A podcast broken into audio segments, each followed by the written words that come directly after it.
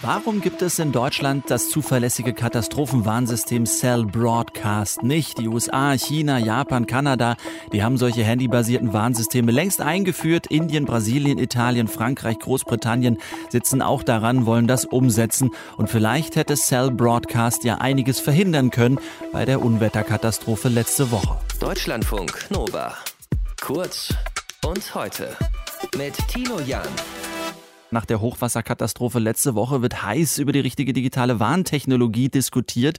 Bisher setzt man im Katastrophenschutz in Deutschland auf Warn-Apps wie zum Beispiel Nina oder Katwarn und einige Expertinnen und Experten und auch Politiker sagen, wenn wir stattdessen Cell Broadcast benutzt hätten, dann hätte man eventuell Menschenleben retten können. Müssen wir uns genauer anschauen mit Deutschlandfunk Nova Netzreporterin Martina Schulte. Martina, was ist Cell Broadcast genau für eine Technik? Erklär uns.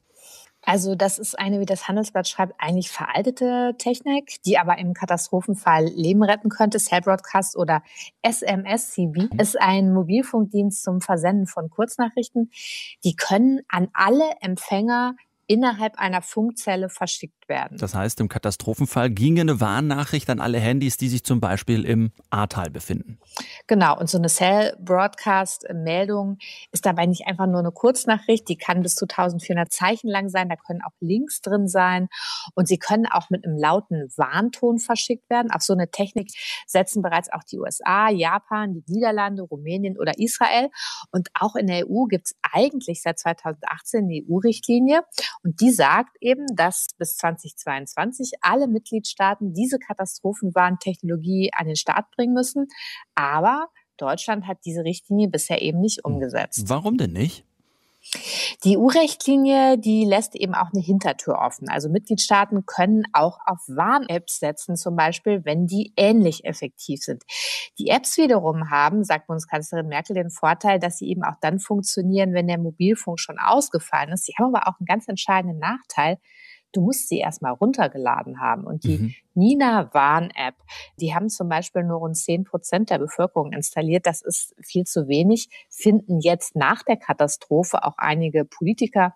Innenminister Seehofer zum Beispiel, der will auf Cell Broadcast umsteigen. Auch Kanzlerkandidat Armin Laschet sagte eben, Cell Broadcast müsste auch in Deutschland schnell ein gesetzt werden. Der will das jetzt auch in NRW tun. Ist ja schon so ein bisschen merkwürdig, warum wir dann bisher auf diese Apps setzen, wenn Cell Broadcast so viel besser zu sein scheint, oder?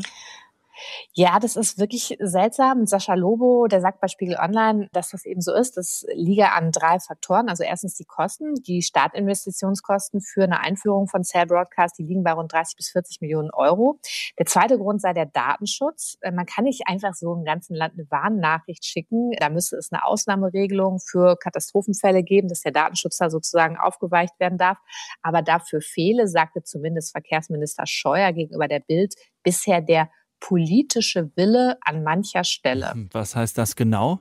Was er damit meint oder wen er damit genau meint, das lässt Scheuer offen. Die Zuständigkeit dafür lege jedenfalls laut Lobo im Wirtschaftsministerium. Aber vielleicht gibt es diese ganze Datenschutzproblematik auch so wie beschrieben gar nicht. Der Bundesdatenschutzbeauftragte Kelber, der hat nämlich jetzt gegenüber dem Handelsblatt gesagt, Cell Broadcast sei seiner Ansicht nach sehr datenschutzfreundlich. Und er sagte auch, der Datenschutz werde hier mal wieder, ich zitiere, als Ausrede hergenommen, um von möglichen Versäumnissen abzulenken. Mhm. Also, erste Nummer, warum es nicht bei uns ist, Kosten, zweite Nummer Datenschutz und der dritte Grund? Der dritte Grund sei, sagt Sascha Lobo, eine gewisse Überheblichkeit der Behörden, die, wie zum Beispiel jetzt Innenminister Reul aus dem Kabinett Laschet, ja eben sagen, wieso, wir haben die Bevölkerung doch gewarnt, aber die Bevölkerung hatte die Warnung nicht ernst genug genommen. Wäre mit Cell Broadcast alles so viel besser gelaufen?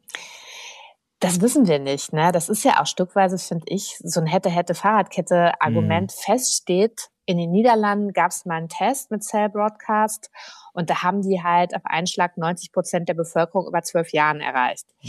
Wenn Deutschland jetzt auch beschließen sollte, auf diesen Standard zu setzen, wäre das ohnehin jetzt nicht sofort umsetzbar. Die Telekom will sich zwar am Aufbau von Cell Broadcast beteiligen, aber die Telekommunikationsanbieter sagen eben auch, es würde mehrere Monate dauern, das irgendwie einzuführen.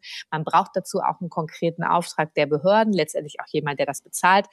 Das System müsste auch gegen Angriffe geschützt werden. Und Armin Schuster, der Präsident des Bundesamtes für Bevölkerung Bevölkerungsschutz und Katastrophenhilfe, der hatte Cell Broadcast ja zunächst als ich zitiere, extrem teure Technik bezeichnet. Mhm. Der will jetzt erstmal eine Machbarkeitsstudie durchführen und schauen, ob und wie eine Einführung von Cell Broadcasting realisierbar ist. Ja, warum gibt es in Deutschland dieses zuverlässige Katastrophenwarnsystem mit Cell Broadcast nicht? Darüber gibt es gerade eine Diskussion. Die Einzelheiten hatte unsere Netzreporterin Martina Schulte.